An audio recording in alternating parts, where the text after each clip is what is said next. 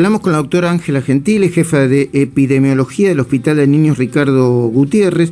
Siempre no, no es un a ver, es un dato extra hablar con ella porque además de, seguir el tema de la epidemiología, eh, es una persona muy preocupada por eh, eh, cómo están recibiendo los niños o cómo están enfrentando, entre comillas, los niños esta epidemia. Ángela, buen día, ¿cómo va? ¿Qué tal, Luis? ¿Cómo le va? Buenos días. Buenos días a todos. Igualmente. ¿Hubo una reunión por Zoom con, eh, entiendo que con el jefe de gabinete o estaba incluido el presidente en esa reunión? No, no, también estaba incluida el, incluido el presidente y la mm. ministra de Salud. Me, me cuenta un poco qué, lo que me puede contar, qué conclusiones sacaron y qué es lo que eventualmente va a hacer el gobierno, aunque seguramente los detalles no lo tienen, pero ¿qué, qué se discutió, qué sugerencias recibió? Bueno, lo que es importante es lo que usted marcó, ¿no es cierto? Que estos son comentarios generales, lo que uno hace con respecto a, eh, a lo que se conversa en el grupo de expertos, tampoco es un análisis de jurisdicción por jurisdicción. En términos generales, la gran preocupación por la situación epidemiológica, el aumento de casos importantes, que todos sabemos que hay dos curvas. Una primera curva que ahora es el aumento de casos y que probablemente en unos días una semana, diez días, se traduzca también en mayor uso de terapia o mortalidad. Por eso es importante bajar el número de casos. Mm. Eso por un lado. Y por otra parte, eh, a ver, ¿qué se puede hacer frente a esta situación? Y se discutieron varias cosas. Primero, el tema de la movilidad. Movilidad implica que cada jurisdicción tiene su propia mirada sobre el tema movilidad, pero en términos generales, cuidado con la falta de cumplimientos en polos gastronómicos, cuidado a lo mejor en lugares donde se espera el transporte. Lo que pasa, Ángela, eh, perdón, perdón la interrupción, lo que pasa, Ángela, que yo, yo pienso eh, como usted o como vos, y, obviamente decimos cuidado, cuidado, pero la organización de los horarios, no estoy hablando solamente en la ciudad, pero yo que vivo en la ciudad, es natural que, que fin de semana largo, o fin de semana largo, no, perdón, fin de semana con buen tiempo, eh, la única posibilidad de salir es a comer algo y, lo, la gastronomía o los lugares se, se generan cuellos de botella, ¿no? Y picos donde hay mucha gente junta. Sí, sí, totalmente de acuerdo. Aparte, hay una cosa que también se puso en consideración, que esto permanentemente se dice también, hay mucha fatiga social. Hace mucho tiempo que venimos con esta situación, fatiga social en todos los niveles, en la gente, en el equipo de salud, en cada uno de nosotros, y esto no es un dato menor a la hora de tomar decisiones. Uno puede hacer un análisis general, pero luego los funcionarios que tienen que tomar las decisiones tienen que pensar también muy bien en esta fatiga social y en la forma de comunicarlas, porque es absolutamente inútil dar decisiones o armar normativas que uno se da vuelta y detrás de cada uno de nosotros no nos sigue nadie.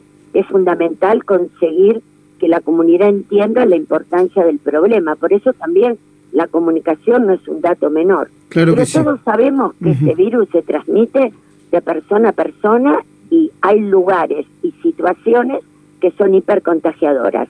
Cada uno tendrá que mirar en, en su estructura, en sus actividades, y cuando digo cada uno, las jurisdicciones, ¿no es cierto? ¿Qué cosas pueden trabajar o qué cosas, en qué cosas se debe trabajar más para evitar situaciones hipercontagiadoras. Gustavo Noriega, eh, te está escuchando mm, la doctora Ángela Gentile, jefa de epidemiología del Hospital de Niños Ricardo Gutiérrez. Sí, Ángela, buen día. Quería preguntarle por el tema de las clases presenciales, qué evaluación se hizo de lo que pasó en la ciudad de Buenos Aires hasta el momento y qué previsiones hay en el futuro. Bueno, ¿qué tal? Buenos días. Bueno, en realidad el tema de la presencialidad eh, tuvo algunas aristas, ¿no es cierto?, eh, que se discutieron. En general, la enorme mayoría la considera que, bueno, forma parte de algún tipo de situación que puede colaborar a la movilidad y que puede colaborar al aumento de casos. Por otra parte, esto a veces, mi opinión personal y también de algunos de nosotros, fue que, bueno, uno a veces no tiene que jugar al blanco-negro, ¿no es cierto? Presencialidad sí, presencialidad no, porque esto evidentemente puede tener gradientes o puede tener diferentes enfoques. Lo importante es entender que la escuela es un lugar seguro, que el problema no es la escuela en sí, que es donde se cumple el protocolo, sino todo lo que es la movilidad periescuela.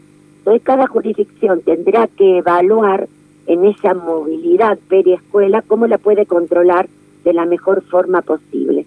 Cuando mm. uno arma normativas, tiene que tener un adecuado control y después evaluar el impacto. Hay un programa, un par de programas que trabajan en esto. Uno es cuidar escuelas, que depende del Ministerio de Salud de la Nación, y cuando uno mira los datos del cuidar escuela, que serían los contagios en personal docente o los contagios en los chicos que concurren, los datos son muy similares. La escuela es un lugar seguro. Por otra parte, eh, también tenemos que tener en cuenta lo que siempre hemos dicho de la Sociedad Argentina de Pediatría de UNICEF, que la escuela es mucho más que un contenido académico, sino sería un pensamiento muy pobre. Es en realidad una fuente de contención, de desarrollo para los chicos, de alimentación, de detección de casos de todo tipo. Bueno, todo eso hay que ponerlo en la balanza, pero es un, es un análisis jurisdicción por jurisdicción, eh, porque las realidades son muy distintas. Luis Gasulla, la última pregunta, por favor, para la doctora Ángela Gentile, y así las dejamos seguir trabajando. Doctora, buen día. Eh, en su momento, cuando se discutía la presencialidad eh, de los chicos en las escuelas, también se ponía en la consideración pública la cantidad de chicos internados por COVID. ¿Usted tiene los datos de cuántos niños desde 0 a 12 años están internados por COVID en la ciudad de Buenos Aires? Sí, sí, tenemos el dato porque hay una red, una red pediátrica que une a los servicios de pediatría de los hospitales de Cava y a los tres hospitales pediátricos. Carrahan, que si bien es nacional, forma parte de esa red, al igual que el Elizalde y el Gutiérrez.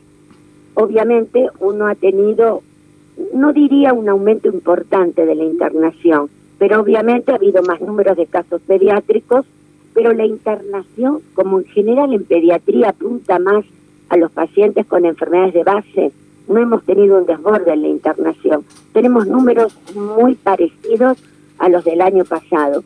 Nosotros, por ejemplo, en este momento tenemos alrededor de 14 internados, de los cuales hay dos, siempre casi todos los días un par, uno o dos chiquitos en terapia, y todos responden a enfermedades de base. De ninguna forma la pediatría está desbordada en la internación. Esto no es H1N1 ni la pandemia, donde ahí sí estuvimos realmente muy, muy, muy complicados.